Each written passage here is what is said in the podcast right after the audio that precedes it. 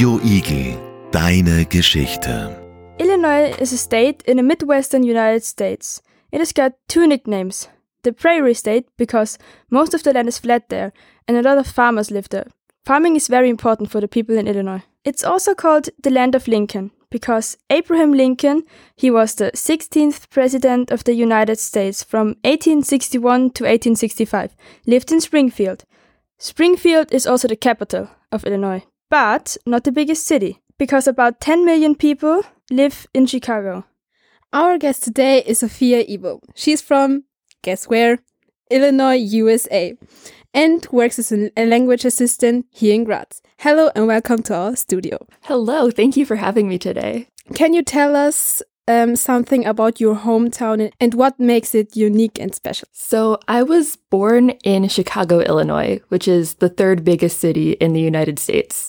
And it's right by the Great Lakes. So, it's a huge city, and then it's on Lake Michigan, so it looks like you're on the ocean. They're the largest lakes in the world.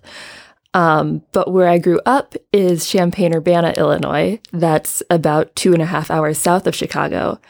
And something that makes Champaign Urbana unique is that it's a university town where almost everyone who lives there is connected to the University of Illinois in some way. It's such a big part of the city. And that means that even though Urbana is surrounded by cornfields, everywhere you go, like it is just farmland all around the city the city ends up being a very like international place with a lot going on because the university attracts so many people from all over the world. So for me, that's really unique and special that you have both the rural and the urban, and you have the farming culture, but then also people from all over the world coming there. How does growing up in the USA differ from growing up in Austria? Are there any cultural differences that stood out to you?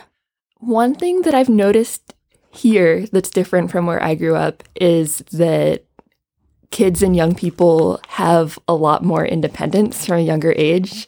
Like I'll see kids who to me look really young, like on the Bim or on the bus by themselves. And I'm like, are you okay? Are you supposed to be here? But like, that's just normal for Austria. Um, but what's it like to grow up here? I don't know very much about that boring. We don't really have anything in school, like big events or something like prom. We don't really have that. Yeah. Or at least not that big. Yeah. That's another big thing for us is your social life when you're growing up in the US is centered around the school. That's where school is, of course, but then sports, all of your extracurriculars, and then there are the big activities like prom, all the other dances, everything else. Um, what motivated you to visit Austria and come to our school? So after I graduated college, I was looking for teaching and research opportunities abroad, and I knew that I wanted to work on my German. And so I was looking around in German speaking countries, and I was reading the work of some professors here that I really wanted to work with. So that's how I found Graz. It was the first time I'd heard of the city. Yeah. and then I also just wanted to come somewhere that I had never been before. And I really like it here. How do you perceive the educational system in the USA compared to Austria? Are there a lot of differences or similarities? There's a lot of differences, I think. Um, one thing that I noticed right away is you have your classroom that you stay in as opposed to moving around. But whenever the teacher comes in, everyone stands up. Um, and I was so confused when I was first here. I was like, what's going on? Because we don't do that in the US. Um, but then, like, something that we do that you guys don't here is like there's an American flag in every classroom. And so you'll stand and say the Pledge of Allegiance at the beginning of school day every day. Um, and then also, like, your school system, it, to my knowledge, from what I've seen, gets a lot more specific early on, where you either get to choose or have to choose what your future path is going to be from a very young age talking about school, can you tell us something about going to school in the USA, prom, cheerleading? School sports is, I guess, another big cultural difference in the education system where, like, in the US, even from middle school, a lot of kids are participating in school sports, often multiple, and competing against other schools in the area. So for us, it was always a really fun way to build school spirit is like you'll go to the basketball game and cheer for your school against like the school on the other side of town. Um, so it really brings the school community together. And then also sometimes even the larger community also like in smaller towns around where I live, like the whole town will come to like the high school football game. And so it really like brings everybody together around the high school. Um, my school didn't have cheerleading, but unfortunately, but that is also something that is definitely real. I have friends who did cheerleading through high school and in college. Um, and that's a really cool thing also. And then prom is such a big deal in American high schools. You only get to go your last two years. And the whole process of like picking out what you're gonna wear and if you're gonna go with somebody, and then you take pictures with all your friends and go to prom, it's like a whole big thing that everybody does and everyone gets really excited about. Is it like in all the movies, like proposal and everything? Yeah, a lot of people do what's called a promposal, where they come up with really creative ways to ask either a friend or their crush or the person that they're dating to prom. So some people will make really big, elaborate signs. Um, my friend's brother asked his girlfriend to prom by like spelling it out in duct tape on his car. Um, I was asked to prom one year with like a plate with pieces of chocolate spelling out the word prom and a question mark. Oh yeah. Yeah. so Oh. people do all kinds of different things, and it's almost a little bit like a competition to see how creative you can get. Um, and with prom, is there a theme, or does every school have their own theme for prom? Maybe. It's usually the student council um, who decides what the prom theme is going to be every year and gets to plan it. And so my junior year, we had space prom, which was a little bit of a goofier theme. We had like cardboard cutouts of Star Wars characters and inflatable planets, and everything was outer space themed. And then my senior year, I don't even really remember. It was something like Midnight Garden. I would say that's a more typical theme. People try and go for something really like elegant or romantic. Um, but yeah, every school, every prom has a theme. Are there any st- stereotypes or misconceptions about the USA that you have often heard? Oh my goodness, so many. Um, hmm. One that I hear a lot is that Americans don't know geography or aren't very smart. Um, that that's a common one.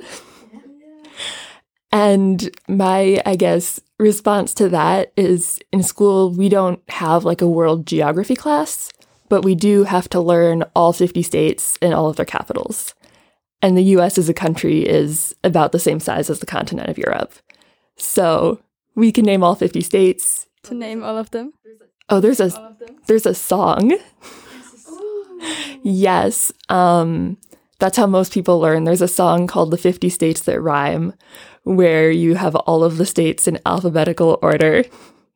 Are there any particular hobbies or interests that you notice that are more common in Austria compared to the USA? winter sports. I've like seen so many people here and met so many people who are into skiing or like are ski instructors or teach ski jumping or like all of these sports that I had like heard of but never really seen or experienced before coming here. Um, like ski jumping, like we see that maybe every four years during the Winter Olympics, but like no one in the US really does it or knows about it. And here, like, I don't want to say it's a common thing, but like surprisingly common from the people that I've met. And then there are other things that are very common in the US, like watching football, baseball, or like playing basketball that I haven't seen as much here. If we want to travel to the USA, what should we have in mind? Have you got any tips for us? Ooh, I think something to keep in mind is just how big it is. Um, like, I forget exactly, but if you were to put the US over continental Europe, it would stretch from like Paris to Moscow, I think. So you have to be doing some planning ahead of time to figure out where you want to go and what regions you want to visit. Because if you just show up and you're like, I'm going to visit the US, I want to see New York and Orlando and LA and Chicago, like it's it's impossible. So I would say figure out what you want to see, make a plan, and look at how long it's going to take you to get from place to place. My recommend- recommendation would be a road trip. That's very classic American. You get to see a lot. Does your hometown look like exa- exactly like the uh, like in the movies? So my immediate answer is no, not really. But then whenever I show people here pictures, they're like, oh my goodness, that looks so American. It's just like the movies. so I guess it does a little bit. It's a very typical American town. Um, you know, lots of houses, pretty spread out, and then a very, very small downtown and the university in the middle. Um, is there maybe a common food? Ooh, Illinois is known for, well, Chicago is known for a couple foods in particular. One would be deep dish pizza. Have you guys heard of that? I think yes. It's like a pizza, but the crust comes up around the sides, and then you have really thick layers of cheese, whatever toppings you want, and then the sauce goes on top. And so then you cut it into slices, and they're like thick like a piece of cake. And when you take one out, like you can see the cheese all stretch, and it's so good. yeah. Um, I think it's the best kind of pizza, but people from New York City might argue with that. Um, and then there's also a lot of hot dogs in Chicago and like hot dog variations. So the typical one I think is like with onions and pickle relish. I don't know exactly, but that's another very common Chicago thing. Down south, we're very proud of our corn. Where, like the town where I grew up, we have a sweet corn festival every August. Um, where in a town of what, like 30,000 people, like over that weekend, like 33,000 ears of corn are consumed. Um, and there's corn, there's live music. It's a very fun, like, outdoor festival. And another interesting thing is that Illinois is also the top producer of pumpkins in the United States. But our pumpkin food is totally different than the pumpkin food here in Austria. Um, where like pumpkin seed oil, I've learned is a huge thing here. Um, what is Halloween in Illinois? So Halloween in the US is huge. Like everybody celebrates it. And the way you celebrate it changes as you get older, of course. But for kids, like maybe in middle school and younger, everybody goes trick or treating. Sometimes they'll have set hours, like you're supposed to trick or treat between like 6 and 8 p.m. Um, so everyone has their costumes and you go door to door and get candy. Um, and then, like, when you get a little bit older, like in high school, people don't really go trick or treating anymore, but everyone still dresses up for school that day and wears a costume to school. Is it true, like in all the movies, it's when you don't get candy, you sometimes like throw eggs at the house or something? Is it common in the USA? Does that happen? I would say it's not common. When it happens, it's usually you know the person who lives there and you want to play a prank on them. Um, and so like you do see sometimes like people get eggs thrown at their houses or their house is covered in toilet paper or like other things. Like I know the girls' swim team at the high school in my town will sometimes put a ton of like little plastic flamingos in someone's front yard and like cover their front yard cover their front yard with flamingos. So it is also a time where people have a little bit more free rein to just play pranks on each other. Thank you that you had time for us. Thank you. Yeah, thank you for having me today. Radio Igel, deine Geschichte.